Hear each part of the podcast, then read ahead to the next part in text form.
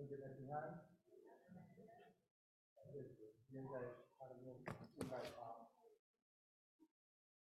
我们今天要看《彼得前书》第二章第一节到第十节。好吧，我们啊、呃，我们站起来念这段的经文好吗？请，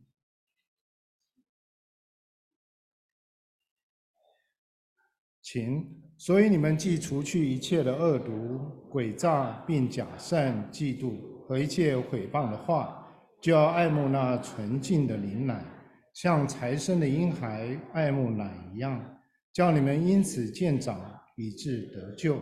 你们若尝过主恩的滋味，就必如此。主乃活石，固然是被人所弃的，却是被神所拣选、所宝贵的。你们来到主前，也就像活石，被建造成为灵宫，做圣洁的祭司，借着耶稣奉献神所悦纳的灵祭。因为经上说：“看哪，我把所拣选、所宝贵的房角石安放在喜安，信靠他的人并不至于羞愧。所以他在你们信的人就为宝贵，在那不信的人有话说。”匠人所弃的石头，已经做了房角的头块石头；又说做了绊脚的头石头，别人的磐石。他们既不顺从，就在道理上绊跌。他们这样绊跌，也是预定的。唯有你们是被拣选的族类，是有君尊的祭司，是圣洁的国度，是属神的子民。要叫你们宣扬那招你们出黑暗入奇妙光明者的美德。你们从前算不得子民，现在却做了神的子民；从前未曾蒙连续，现在却蒙了连续。主，我们感谢你，让我们今天能够在你面前敬拜。主，求你的圣灵在我们里面工作，向我们说话，让你的经，让你的经文、你的话语成为我们的生命。感谢你，奉耶稣基督的名，阿门。请坐。彼得潘，Peter Pan，我不知道你们认不认识 Peter Pan。如果你不认识的话，你问你的孩子，应该会认识 Peter Pan。Peter Pan 是苏格兰小说家、剧作家詹姆斯·马修·巴里在二十世纪初所创作的一个人物。在他写的第一本小说《Peter Pan》的小说《彼得潘和温迪》（Peter Pan and Wendy）。第一本小说里面的第一句话就是说，所有的孩子都会长大，除了一个人，那个人就是彼得潘 （Peter Pan）。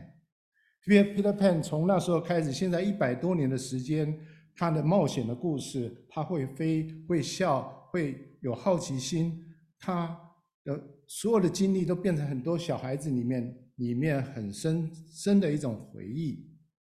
Peter Pan 有一个特点，就是他觉得。童年是如此的美好，他不想离开他的童年，进入大人那样复杂的世界，所以他不想长大。现在有很多人像 Peter Pan 一样，天天都嚷着不想成为大人，虽然大多数人最后还是屈就于现实，还是得长大成熟，承担责任，但是仍然有一些人一直都活活在童年的幻想里面。拒绝进入成年人的世界，这样的人，心理学家有一个特别的称号，叫做彼得潘综合症，或是彼得潘症候群 （Peter Pan Syndrome）。我们信耶稣的人，是不是有些人也像彼得潘？我们信耶稣了，但是我们不愿意长大，我们也还像小孩子。今天我们就用这段经文。来看看神向我们说话，我们怎么样能够被神建造，能够成熟，能够长大，成为神所要我们长大的样子。好不好？你跟旁边弟兄姐妹说，我不是 Peter Pan。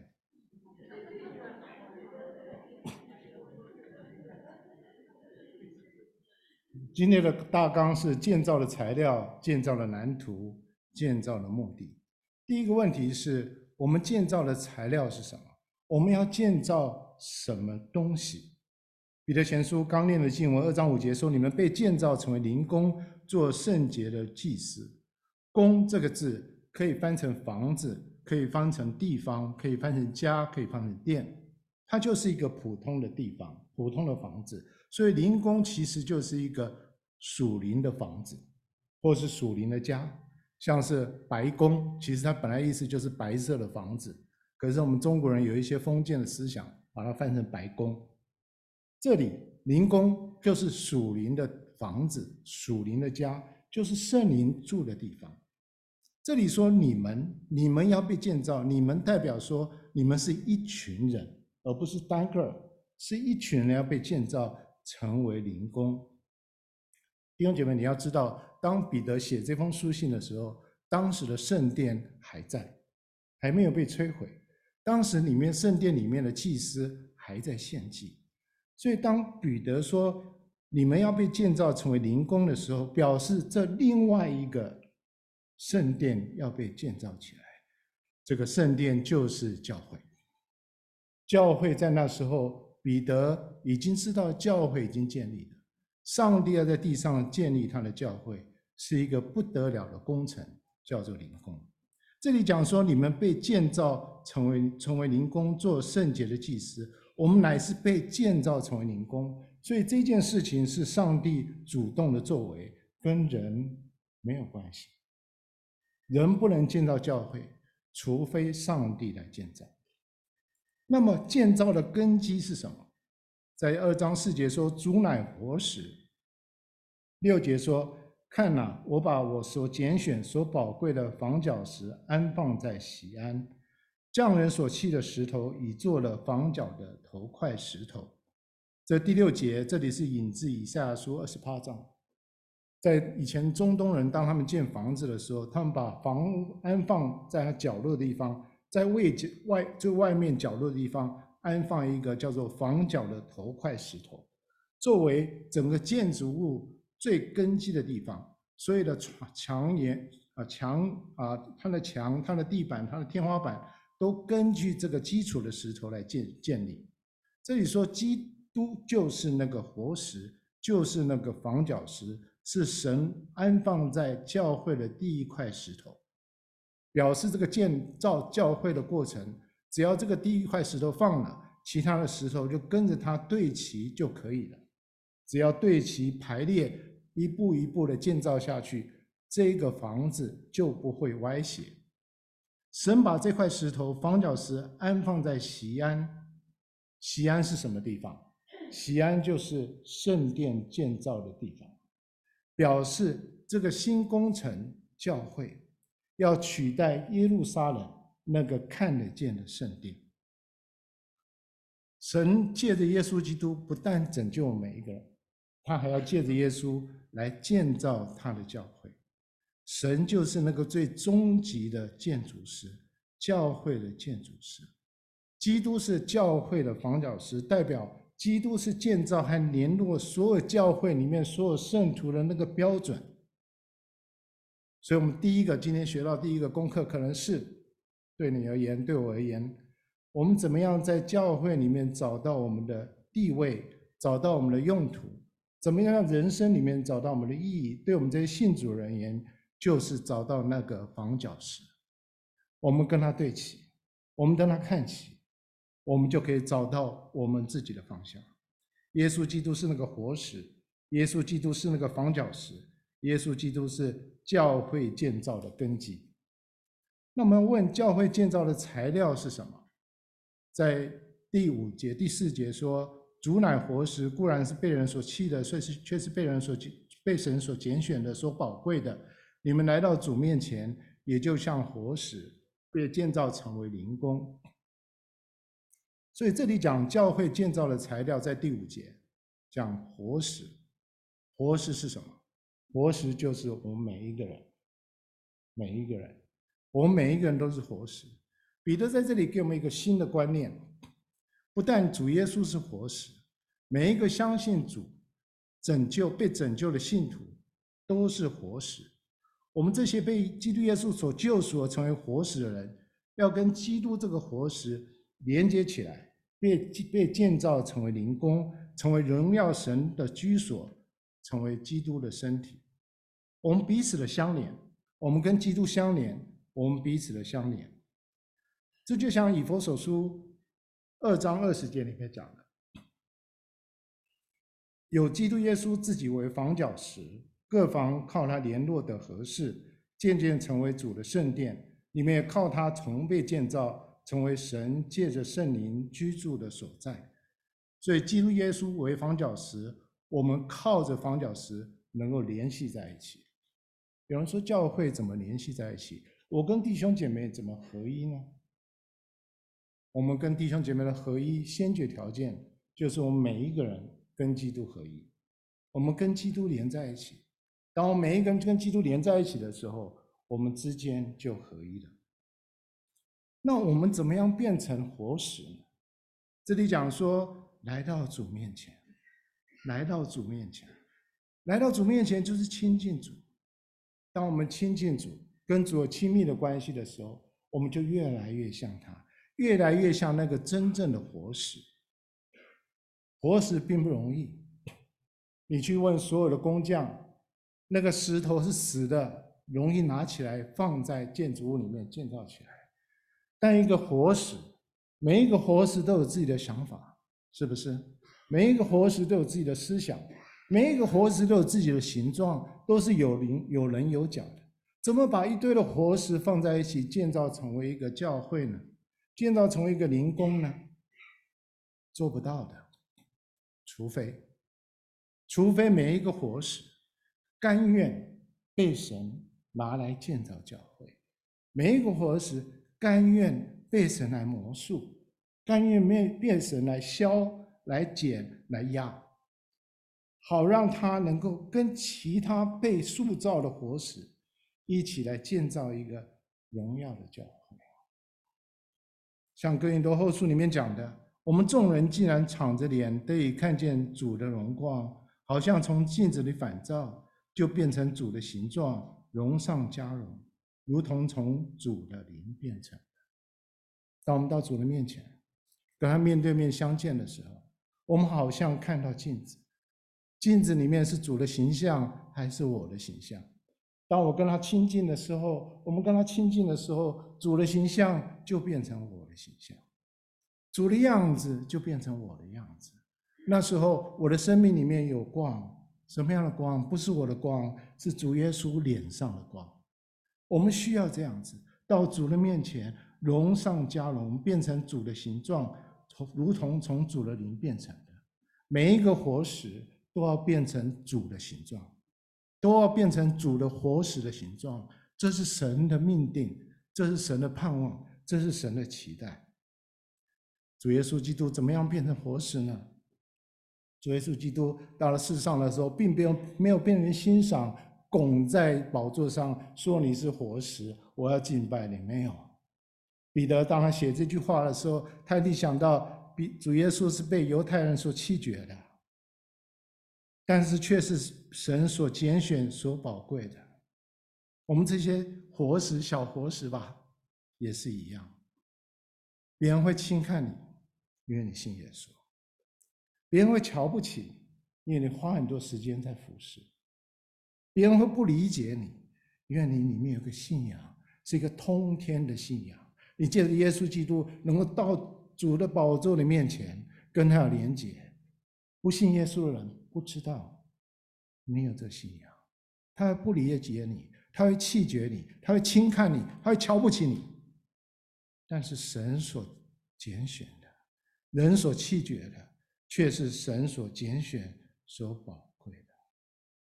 彼得当他写这个书写。写这句话的时候，是对照当时的信徒的情况。彼得已经感受到逼迫来临了。再过几年的时间，彼得跟他的太太就在罗马被倒钉十字架殉道。但他知道，被人所轻看、被人所弃绝的，却是神所拣选、所宝贵的。我们在灵宫里面做什么？当我们进了这个灵宫，我们在里面做什么？彼得前书二章五节说，被建造成为灵宫，做圣洁的祭司，借着耶稣基督奉献所念悦纳的灵祭，圣洁的祭司。所以在旧约里面，在圣殿里面有一群被分别出来的人，在圣殿里面来侍奉神。特别是大祭司，每年一次到至圣所去，把他的血，把牛牛的血洒在坛上，先赎自己的罪，再赎以色列人的罪。他们都能够在圣殿里面侍奉，但是只有一小群人，一小群人。但第五节告诉我们，在新约的时候，在教约教会里面，所有被主的宝血所救赎、所洁净的人，他们就是被世界所分别出来的一群人。他每一个人都是圣洁的，每一个人都是祭司，每一个人都是祭司。教会可以说是。一群圣祭司的组合，教会就是一群祭司们。对不起啊，我向你们再说一句话，你跟旁边人说，你是圣洁的祭司，大声讲，你是圣洁的祭司。每一位基督徒都是圣洁的祭司，每一位基督徒都有那个责任，像旧约的祭司一样，在圣殿里面服侍。在教会里面，在神的同在里面来侍奉他。旧约的圣殿在耶路撒冷，虽然宏伟，但还是一个实体的圣殿。你必须到那里去敬拜他，去服侍他，在那边杀牛杀羊献祭在耶和华的面前。但是我们的灵宫是一个看不见的，是一个属灵的圣殿。所以只要你愿意，你是祭司，你随时随地可以来侍奉他，可以来敬拜他。可以向他祷告，做圣洁的祭司不但是一种责任，也是一种权利。让我们在这个黑暗不幸的世代里面，向这个世界来做见证。我们的主是一个荣耀的主，在教会里面侍奉，跟你自己对自己的感觉没有关系，跟别人对你的看法没有关系，跟世界对你的看法没有关系。在教会里面侍奉，只有只有一个。一位神，他的看法我们值得关心。我们在教会里面侍奉，不是因为今天牧师找你做什么职位你才侍奉，不是的，错。在教会里面侍奉是因为神的吩咐，我们是分别出来做祭司的。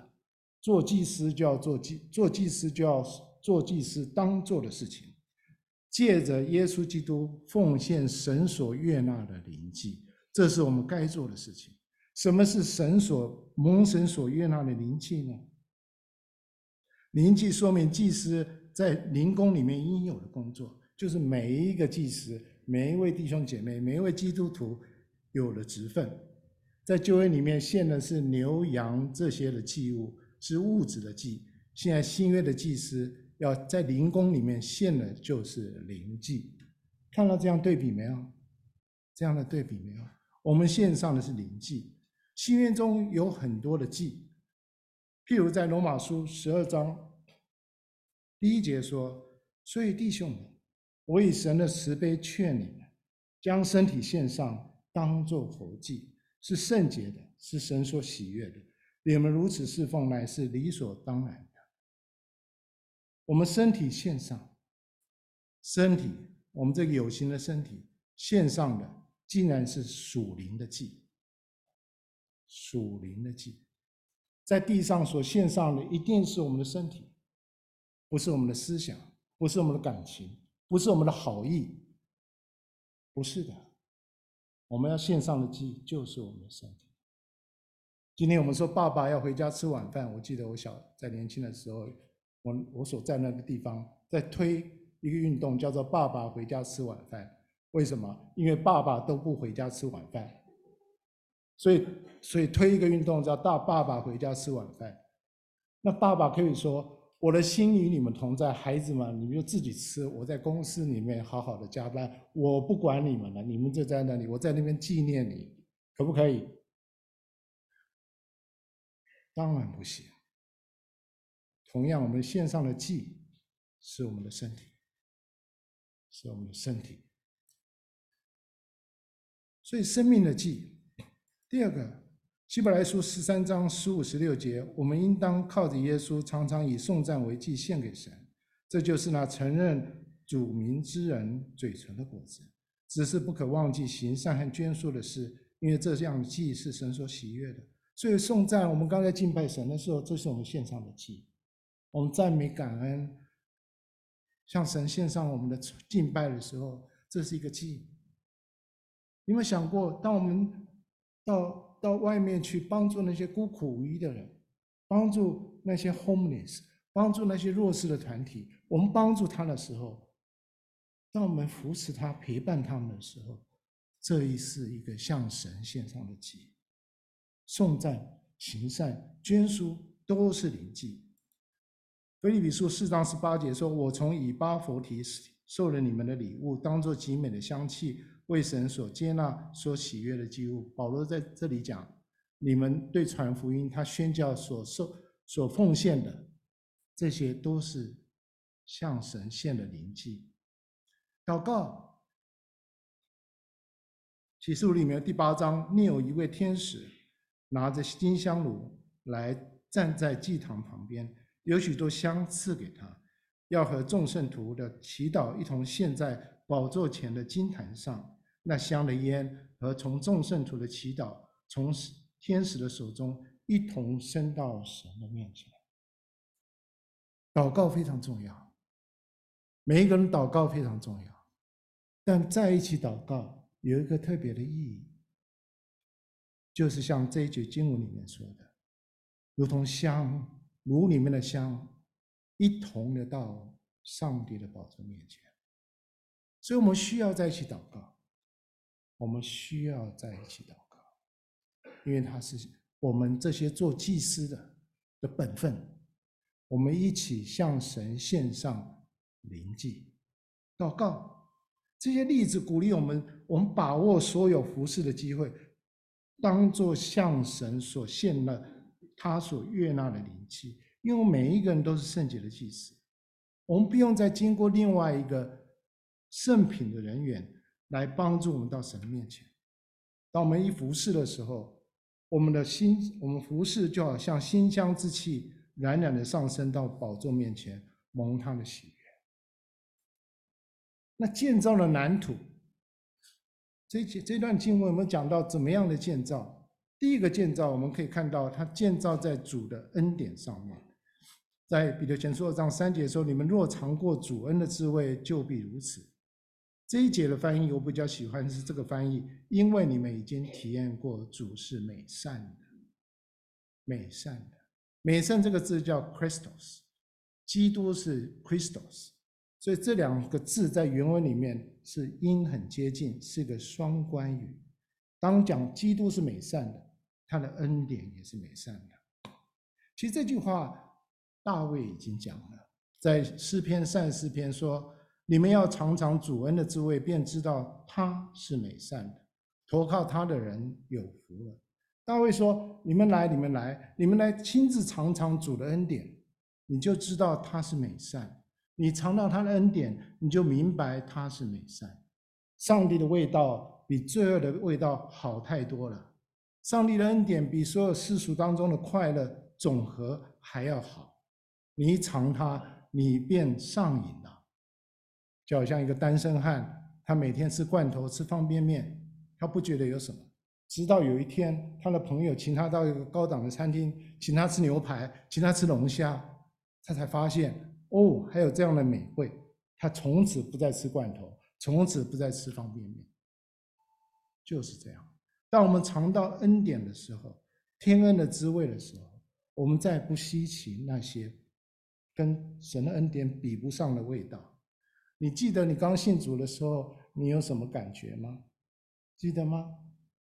我记得，我记得那时我的心中好像重担脱落一样，我的肩膀突然变得非常轻松，我心里面有一种说不出来的自由的感觉。你记得神曾经带领过经历很多的试探、很多的试炼吗？很多的困难，神多次回应你的祷告，神多次帮助你从软弱、失败里面站起来了。你记得吗？你记得这些天恩的滋味吗？神的恩典实在美好，主的恩典超过世上所有美好事物的总和。我们既然尝过天恩的滋味，我们宁愿渴慕。就应该得到更多的恩典。这是主耶稣基督的教诲，说我们要渴慕主耶稣基督的恩典。就像约翰福音一章十七节说的：“律法本是借着摩西传的，恩典和真理都是由耶稣基督来的。恩典和真理都是耶稣基督来的。所以教会必须建立在主耶稣基督的恩典上，因为恩典都是从他那里来的。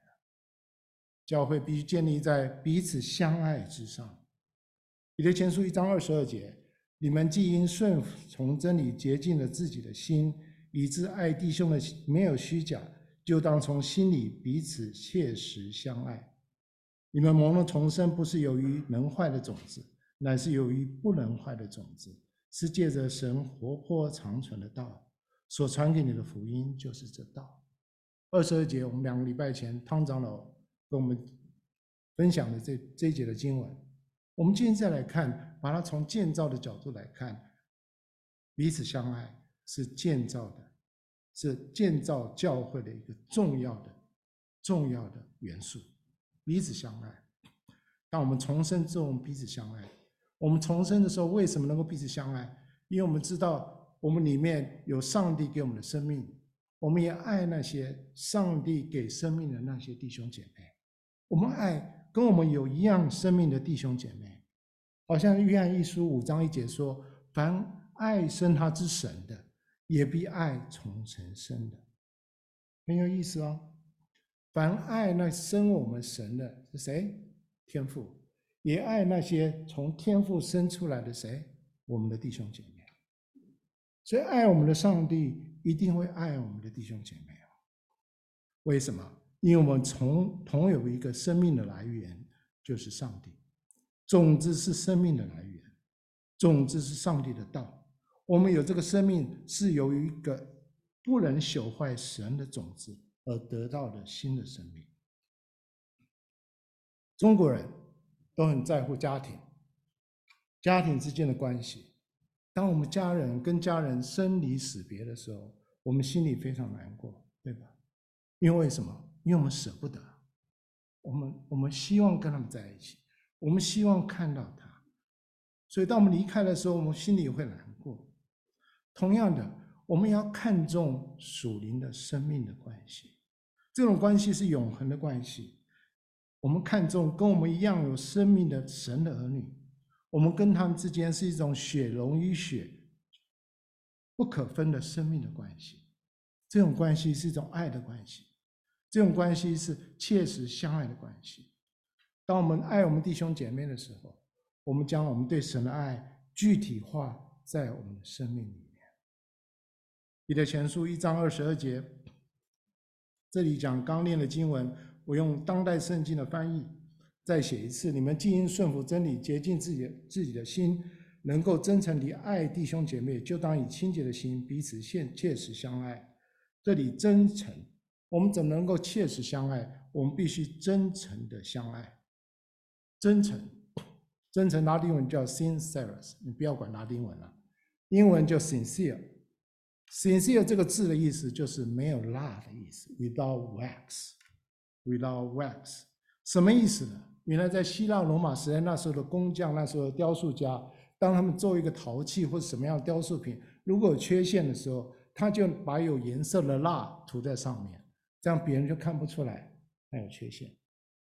因为这个方式实在太流行了，所以那个时候真正真正呃真正厉害的艺术家或是雕塑家，他为了跟这些的比较低阶的工匠有分别，他就在那作品上贴一个标签，叫做无蜡 （without wax），英文就是真诚，它的意思就是真诚的意思，表示他们作品是完整的，没有伪装，没有假冒。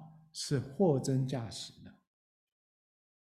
同样的，我们的切实相爱也必须是真诚的、真实的，心里面没有诡诈的，没有英文说 agenda。真实的相爱，怎么样能够真实的相爱？这种爱必须让神的真实、神的真理浇灌，让我们的爱在真理里面成长。所以我保。啊，彼得这么说：我们相爱是由于不能坏的种子，种子就是神的道，是借着神活泼长存的道，这道就是福音。为什么？因为只有经历福音的大爱，基督徒才知道怎么样彼此相爱。只有福音的大能，基督徒才有能力能够切实的相爱，能够真正的爱。让我们的爱成为一个真实、没有假冒的爱，是一个无辣的爱，而不是吃了没有辣哈，是没有辣，真实的爱。我们重生相爱，彼此相爱是神的命令。神既然是神的命令，他就给我们能力能够相爱。我们爱不出来，我们只管去爱。我们不能饶恕，我们只管饶恕。在骄傲人的面前，我们没办法谦卑下来去爱他。求主给能力，让我们去爱。我们只管去爱，因为爱不是一个温暖的感觉，爱有时候很难受，是吧？爱是一个行动。当我们有行动的时候，主会把爱的能力加给我们。当约书亚的约柜踏入约旦河的时候，约旦河的水就开了，只管去爱。使徒约翰老的时候，将近一百岁的时候，他已经不能走路了，他就被他的门徒抬出来，放在众人的面前，然后他清了清嗓子，就说了几个字：“小子们呐，你们要彼此相爱。小子们呐，你要彼此相爱。Little ones, love one another。”五个字，中文数数看，十个字，这一篇道就结束了。他的最后几篇道就是说，你们要彼此相爱。为什么？耶稣使徒约翰他知道他要离开这个世上了，他面对这些教会的弟兄姐妹，告诉他们最重要一件事情，就是要彼此相爱。如果基督徒不能彼此相爱，教会不能建造；如果基督徒不能彼此相爱，人不能成长。所以教会必须建造在彼此相爱之上，教会必须建造在神的话语之上。彼得前书二章二节，就要爱慕那纯净的灵奶，像才生的婴孩爱慕奶一样，叫你们因此渐长，以致得救。哎，彼得在这里讲的，并不是对那些不成熟的基督徒讲的，不是在希伯来书里面说你们要吃干粮，不要吃奶，不是这个意思。其实彼得收信的对象很多人是已经很成熟的，信主好几十年的基督徒，但是彼得还是鼓励他，鼓励他们要渴慕神的话语，如同出生的婴孩日夜不不断的啊渴求母奶一样的来渴求神的话语。如果你是一位父母，或者是呃特别是你刚有 baby 的父母。你一定知道这件事情。当小 baby 他要肚子要吃喝奶的时候，他不会管你方不方便，他不会管你那时候心情好不好，他不会管你那时候是不是会让人家觉得丢脸，他不会管你是好看，他不管你心情好不好，他不管你，他一点都不管你，他就说我要吃，他又哭又闹，甚至半夜要把旁边的父母要吵醒，他非得要吃。因为他渴慕要吃，彼得在这里说：“你要渴慕神的话语，像才生的婴孩爱慕奶一样。”诗篇四十二篇说：“神啊，我的心切慕你，如鹿切慕溪水。”这里的“切慕”就是“爱慕”这个字。大卫说：“我们要渴慕神，像鹿渴慕溪，爱慕溪水。”渴慕渴慕溪，切慕溪水，因为鹿它心里面，它那里面有干渴，有干渴，所以它要切慕溪水。我们爱慕神的话语也是一样，当我们里面有个饥渴沐浴的灵，我们有个干渴的灵魂的时候，我们切莫爱慕神的话语。纯净的灵奶代表神的话语是完全的，不需要人的东西。不需要人的成分，就可以让神的话语帮助我们成长，因为神的话语是真理，是真实。有时候我们想，母亲的奶水实在是很让我们惊讶的事情，里面有所有 baby 所需要的养分，不但如此，还有抗体，能够帮助 baby 那段时间不容易生病。但是神的话语叫我们更加的惊讶，它更真实、纯净，不需要的成分它就不会在里面，里面的成分都是我们需要的。如同在提摩太后书里面讲的，圣经于教训、督责、使人归正、教导人学义，都是有益的，叫属神的人得以完全，预备行各样的善事。我们一旦成为基督徒之后，我们一生当中最重要的事情之一，就是让我们继续停留在小孩子的心，不是不成熟，而是那种倚靠向神单纯的爱慕的心，永不止息的渴慕神的话语。只有那样，我们才能够成长。在最后一段说：“叫你们因此见长，以致得救。”我把它。翻成这样是比较好的，叫做爱慕灵奶，如此你们才会在救恩中成长。原来那个翻译也没有问题，只是会有一点误解，好像我们成长是为了得救，不是的，我们得救才会在神的恩典里面成长，长成一个成熟的生命。所以，我们当中，如果你还没有信耶稣，就让主来帮助你，让你得救。让你得救之后，你就会成长，你就知道认识神的话语，让神的话语在你里面成就一个不一样的生命，是会长大的生命，有荣耀的生命。斯巴达，亚历山大大帝是斯，本来是斯巴达的国王。亚历山大在他三十三年的时间不到的时间，他征服了欧亚非，建立一个庞大的帝国。他常常向人说：“我能够这么的、这么的有效率，这么的坚强，是因为我们斯巴达有一个坚强伟大的城墙。所以全世界他所征服的地方，每一个人都知道斯巴达有一个坚强伟大的城墙。后来一个国一个国家的王就去斯巴达去看这个城墙到底是什么，结果他到斯巴达去东找西找，没找到斯巴达伟大坚固的城墙。”他就问当时斯巴达的国王说：“你们口中所说的斯巴达伟大坚固的城墙到底在哪里？我怎么找不到呢？”这位国王就指着他旁边的那些军队训练精精良的军队说：“他们就在那里，站在那里那些男人，站在那里那些勇士，就是斯巴达坚固伟大的城墙。”何等盼望我们的主耶稣也会指着你，指着我们说：“这些就是我正在建建造圣殿的石头，他们建造成圣殿里面坚固伟大的城墙。神看重我们，神要把我们建造成坚固伟大的城墙，坚固伟大荣耀的教会。他看重我们，因为我们里面有他的生命，我们里面有他的能力。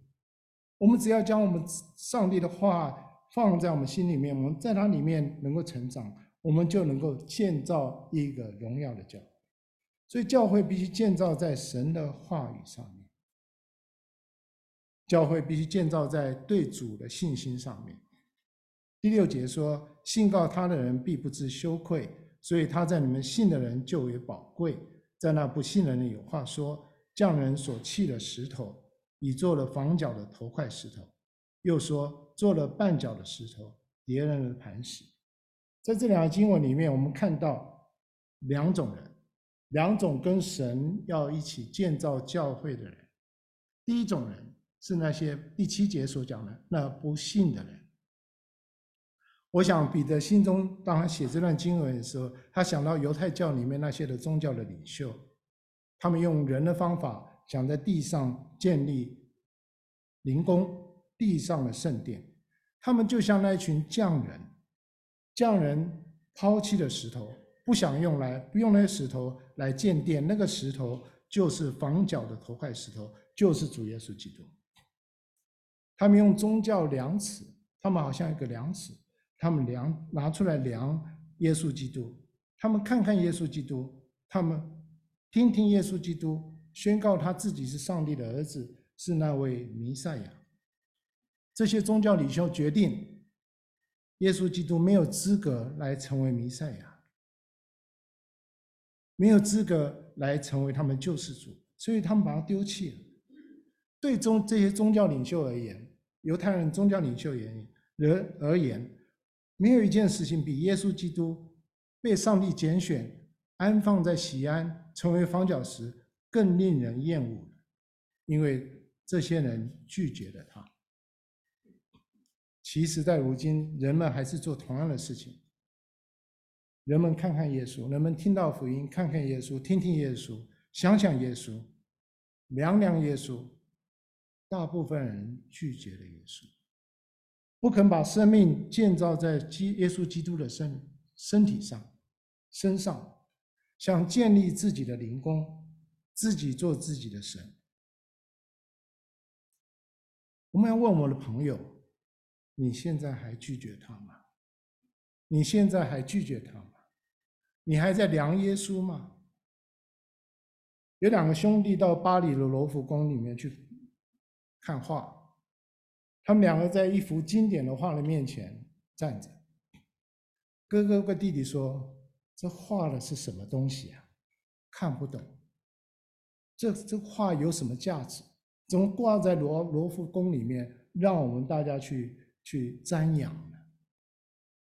想不出来。”弟弟就跟他讲说：“我同意，我也看不出来这有什么好，真是一幅没有价值的画。”他们讲话声音很大，所以当时画廊的一画廊里面的一个策展人听到他们话，就走过来跟他们讲说：“两位先生，这幅画已经通过了世界上最严谨的艺术家、评论家的检定的批判，全世界都认可了它的价值，认可了它在罗浮宫够资格挂在罗浮宫的墙上。”让全世界的游客来看。今天你站在他的面前，你站在他的面前，你只能表达你的想法，看你是不是能用合适的话、合适的思想来描述这幅画的意义和价值。两位先生，在这幅画的面前，你没有资格来审判他，而是这幅画在审判你。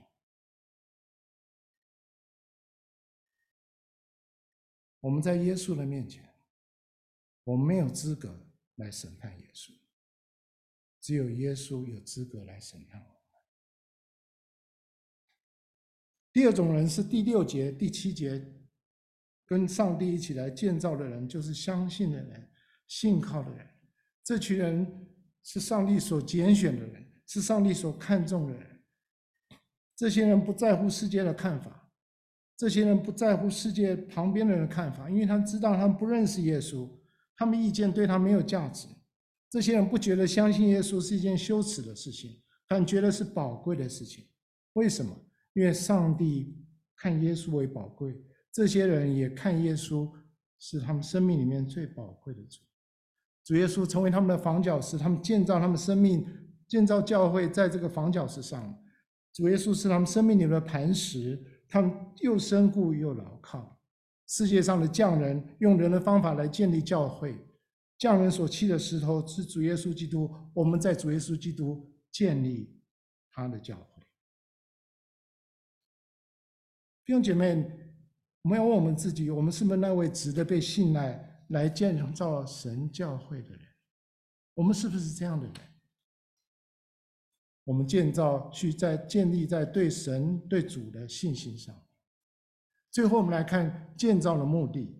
彼得前书二章九节：唯有你们是被拣被拣选的族类，是有君尊的祭司，是圣洁的国度，是属神的子民。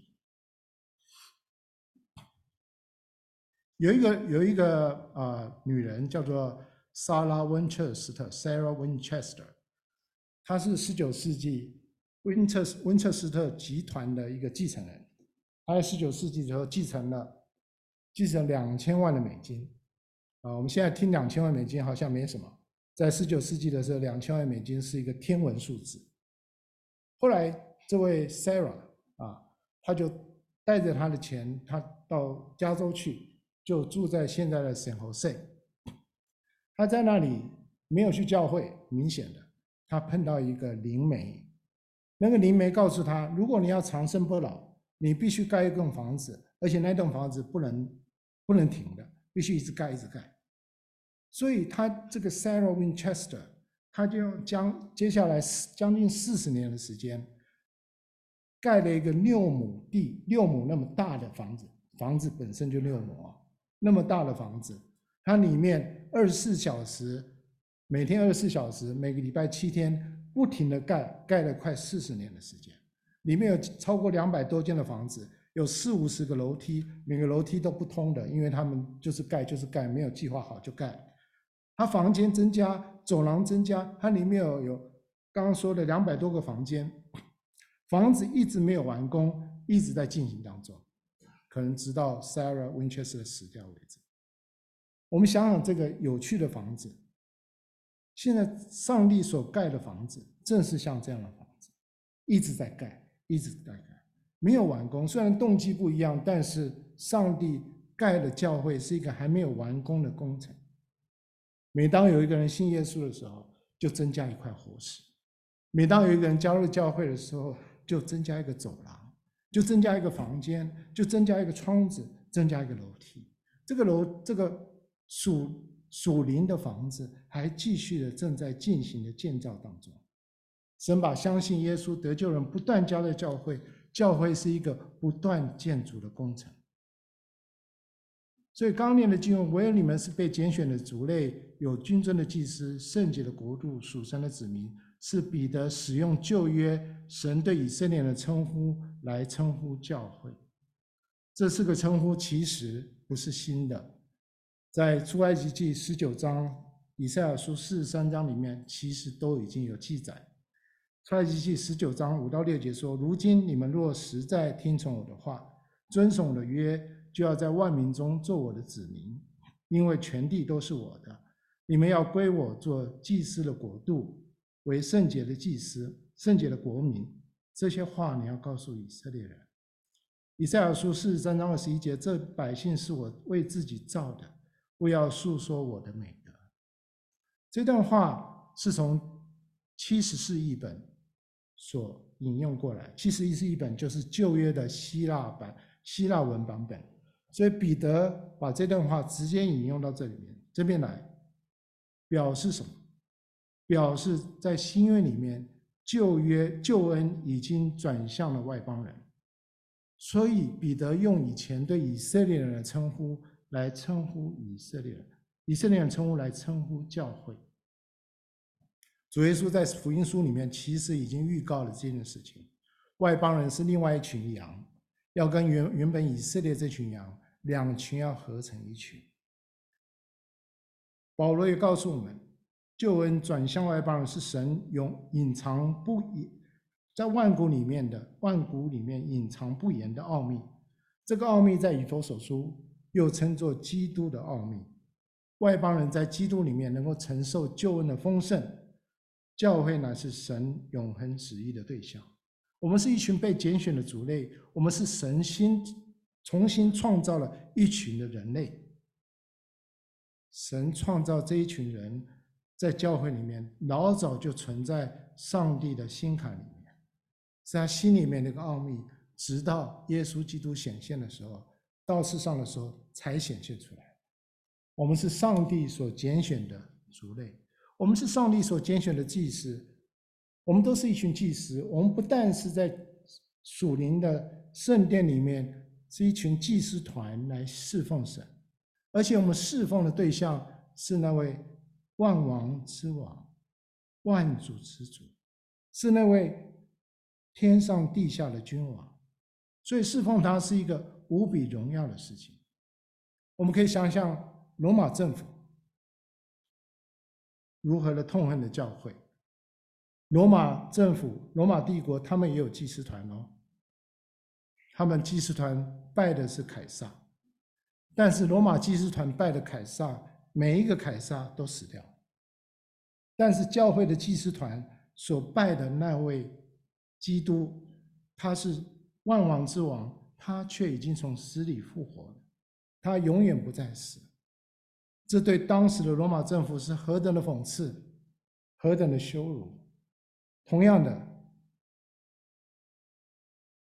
复活的君王也是对世界上所有敌对基督的政权、所有逼迫基督徒的势力的一个羞辱，一个羞辱。因为我们是一群有君尊的祭司，我们是一个圣洁的国度，圣洁的国度分别出来归给耶和华为圣。不是一个人，是所有的人，所有教会里面的人都是圣洁的国度。好像在哥罗西书一章里面说，他救我们脱离黑暗的权势，进入他爱子的国度。所以，当我们信耶稣的时候，我们从黑暗的国度里面进入光明的国度；我们从罪的权势里面进入圣洁的国度。我们是在圣洁国度里面的百姓，我们是属神的子民。属神的子民，比较准确的翻译是神产业的子民。我们跟神之间是互为产业的，神是我们的产业，我们是神的产业。我们今天还在继续的得神的产业，我们在世上还在继续的得到，每天都得到神的产业。什么时候能够完全得到神在我们生命里面产业？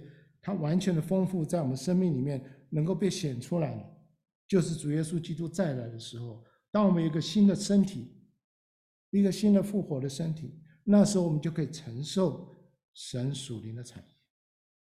当神用这种产业来形容教会的时候，他强调了两件事情：一个是今生的，一个是永世的，两个的维度。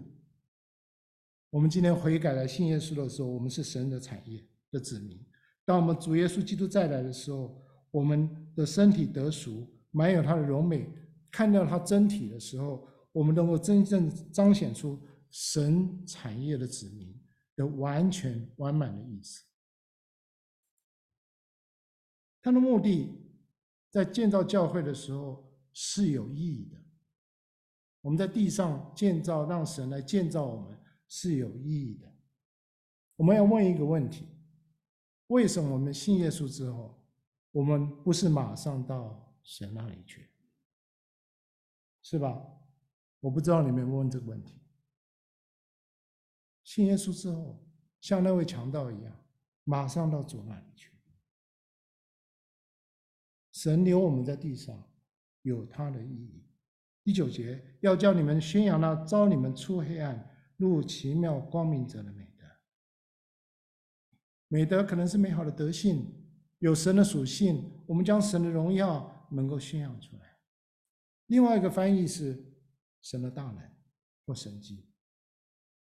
我们要宣扬的不但是神的属性，我们宣扬的神的大能，圣灵的大能，让我们从撒旦的权势里面释放出来，进入光明的国度里面。当我们被神这样拯救的时候，我们是重新的出埃及，从权势黑暗里面出来，进入光明。主耶稣基督的十架让我们有成为圣洁君尊的祭司，它的意义就是让我们继续在地上传扬神，传扬神的美德。祭司不但是只献祭于神，也要将人带到神的面前，让神的恩典，让神的。美德大能如何召我们从黑暗里面带出来，进入光明，能够将世人向世人传开。美德可以解释为神迹，让主耶稣基督、上帝在我们生命里面所行的神迹、所做事的痕迹见证出来，见证出来。第十节说：“你们从前算不得子民，现在却做了神的子民。”从前未曾蒙连续，现在却蒙了延续。我想第十节是一个很好的结论，就是恩典。所有一切神在地上的建造都是他的恩典。从前我们不属神的子民，从前在黑暗里面，从前不认识神，现在却认识神，成为神的子民。从前我们没有蒙连续，现在却蒙了连续。我们能够得救、得赎、得连续，被神拣选。所以我们要传扬神在我们身上所做的工作，我们能够活出一个配得他荣耀的生命，让人有能够机会能够听到福音，相信耶稣的连续而成为神的子民，是可以做到，是办得到的事情。我们要给世上我们的朋友、我们周围的人一个机会，让他们能够得到连续。这个见证不是个人的，弟兄姐妹，这个见证必须是整个教会。这个见证是一个十分惊天动地的事情。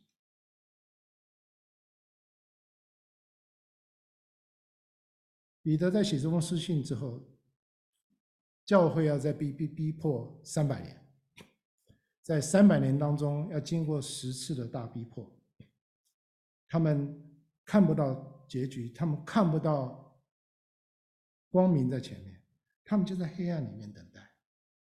但主就在那时候建造那个教会，让一群蒙连续的人见证神的恩典，好让更多的人能够蒙蒙连续。为什么他们这么做？因为他们有活泼的见证，他们有活泼的盼望，他们。有活泼长存的道在他们生命里面，所以他们从心里面能够涌出对上帝的爱，他们渴慕上帝的话语，他们能够服侍神，成为忠心良善的大祭司，无怨无悔，来面对逼迫的时候，心里面有喜乐。神在在他们当中建立一个新的灵宫、新的圣殿、新的耶路撒冷，他们在时间里面。看见永恒，弟兄姐妹，世上一切的事情都会过去。我们手上的工作，我们的名声，我们的财富，我们的家，甚至我们的儿女儿孙，都会过去。即使我们在在教会里面的属灵的经验，我们个人属灵的经验也会过去，都会过去。但是有一个不过去的，就是那个灵宫。那一群圣洁的，把自己献给神、忠心服侍的祭司，那一群祭司不会过去。但愿我们就是这群祭司，我们就是教会，让神住在我们里面，我们住在神里面。神让神来建造我们，神正在建造教会，因为神要在主耶稣基督和他的教会中。得到荣耀，直到永永远远。主耶稣基督带来的时候，到时教会的建造已经完成了。神的荣耀，羔羊的荣耀将充满天地，充满了从天而降的耶路撒冷。到那时，每一个活石，每一个神的百姓，每一位神的儿女，都享受神和高恩的荣耀。我们在他面前祷告。主，我们感谢你，我们将我们你受到的经文献上感谢，求你借着这些话语向我们说话，让我们重新的到你面前，再把自己献在你的手里面，让我们成为一颗活石，能够被你用来建造你自己的教会，让我们成为一群忠心良善的大祭司，无论得时不得时。我们都愿意见证来服侍，我们愿意向世人见证你是召我们出黑暗入奇妙光明者美的，让所有不蒙你怜恤的，如今都蒙了怜恤。主啊，求你恩待恩待这个教会，你在这里建造，求你就使用，感谢赞美你，奉耶稣基督的名求，阿